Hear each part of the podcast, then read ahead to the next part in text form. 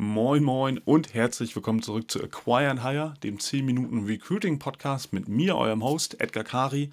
Ja, ich bin Gründer und Geschäftsführer von Next Level Research. Wir sind eine Talent Acquisition Agentur und teilen unser praktisches Wissen aus unserem täglichen Agenturleben hier mit dir, sodass du es für deine Arbeit und für deine Talent Acquisition Strategie in deinem Unternehmen nutzen kannst.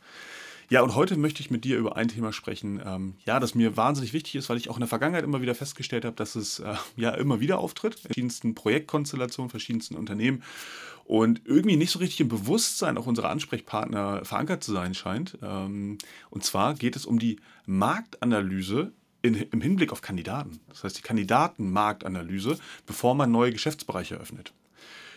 Was heißt das konkret? Ich gebe euch ein Praxisbeispiel. Wir haben Kunden, nicht nur einen, mehrere, deswegen spreche ich hier mal in der Mehrzahl und äh, nenne natürlich keine Namen.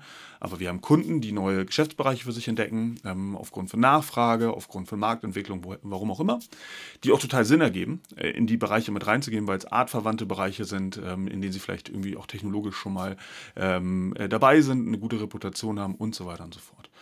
Ähm, super, auch absolut richtig. Ähm, ich gebe euch da vielleicht nochmal ein etwas konkreteres Beispiel. Wir haben ähm, Kunden, die aus dem E-Commerce kommen und die dann natürlich Teilbereiche noch abdecken wollen, wie zum Beispiel ja im CRM-Bereich nochmal ähm, Lösungsanbieter zu werden oder, oder, oder. Also ähm, um es mal runter zu kaskadieren, einfach dieses Produktspektrum oder Servicespektrum zu erweitern.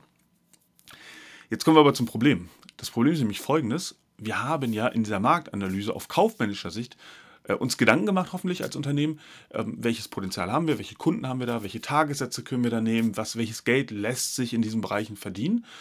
Und jetzt fehlt aber der Gegenpart, der Resonanzpart, und zwar auf der anderen Seite, finde ich für diesen Fachbereich eigentlich ausreichend Personal. Beziehungsweise habe ich es vielleicht, in aller Regel nicht.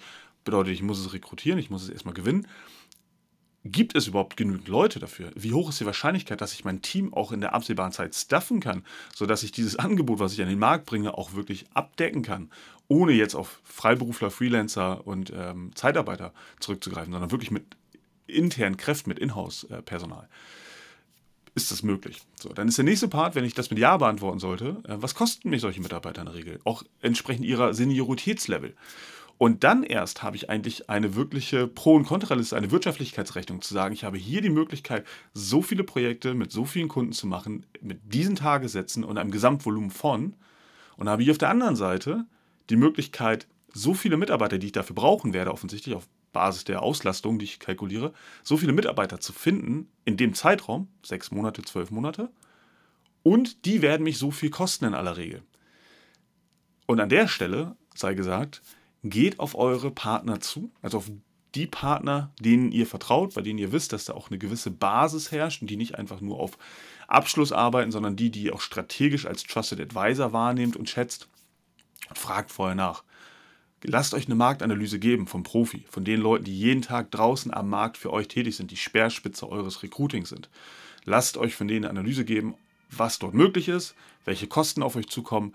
Seid euch sicher, da ist auch keine Absicht hinter, keine böse Absicht. Da ist niemand dabei, der damit jetzt irgendwie großartig sich be, ja, äh, belohnen möchte oder sich äh, übervorteilen möchte, sondern auch da ist ganz klar, wenn ihr es so adressiert, dann bekommt ihr eine neutrale, faire Marktanalyse von eurem Dienstleister ausgehändigt in aller Regel für einen gewissen Obolus. Äh, das lässt man sich natürlich bezahlen, aber trotzdem hilft euch das.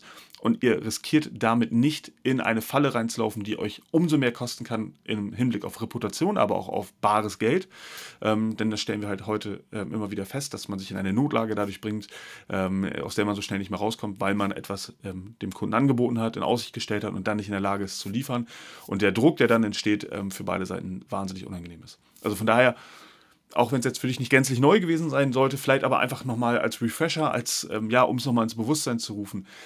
Denk bitte immer darüber nach, dass eine Marktanalyse auf beiden Seiten geschehen muss. Einmal auf der Wirtschaftlichkeitsrechnung, also im Sinne von Business und Potenzial und Sales Pipeline, aber auf der anderen Seite auch im Hinblick auf interne Ressourcen, auf Mitarbeiter und was mich diese Mitarbeiter kosten.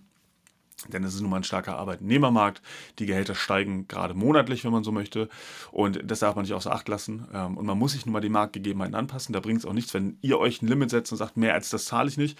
Weil das Ergebnis dessen sein wird, dass ihr einfach niemanden findet. So, das heißt, ihr seid leider Gottes, so ehrlich und direkt möchte ich auch sein, ihr seid nicht in der Position, in der in der ihr die Rahmenbedingungen setzen könnt, sondern der Markt gibt die Rahmenbedingungen vor und ihr müsst dort irgendwie punktuell mitspielen, entweder indem ihr die Anforderungen senkt oder bereit seid, ja, das, das, das mitzugehen, die Gehaltsforderungen.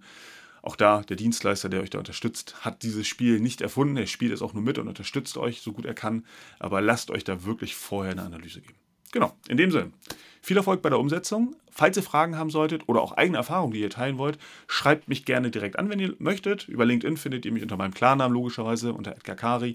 Ähm, und ihr habt die Möglichkeit, hier unter dem Podcast ähm, eure Bewertung dazulassen und einen Kommentar, wenn ihr möchtet. Ähm, insofern ihr also Fragen oder Erfahrungen habt, schreibt es gerne hier drunter. hilft uns allen weiter und ich persönlich äh, bin immer super gespannt, weil es für mich der einzige Weg ist, um Feedback zu bekommen, wie diese Folgen hier bei dir ankommen. Also sei nicht schüchtern, schreib es gerne mit rein. Und dann würde ich sagen, in dem Sinne viel Erfolg nochmal bei der Umsetzung. Bis zur nächsten Folge. Alles Gute.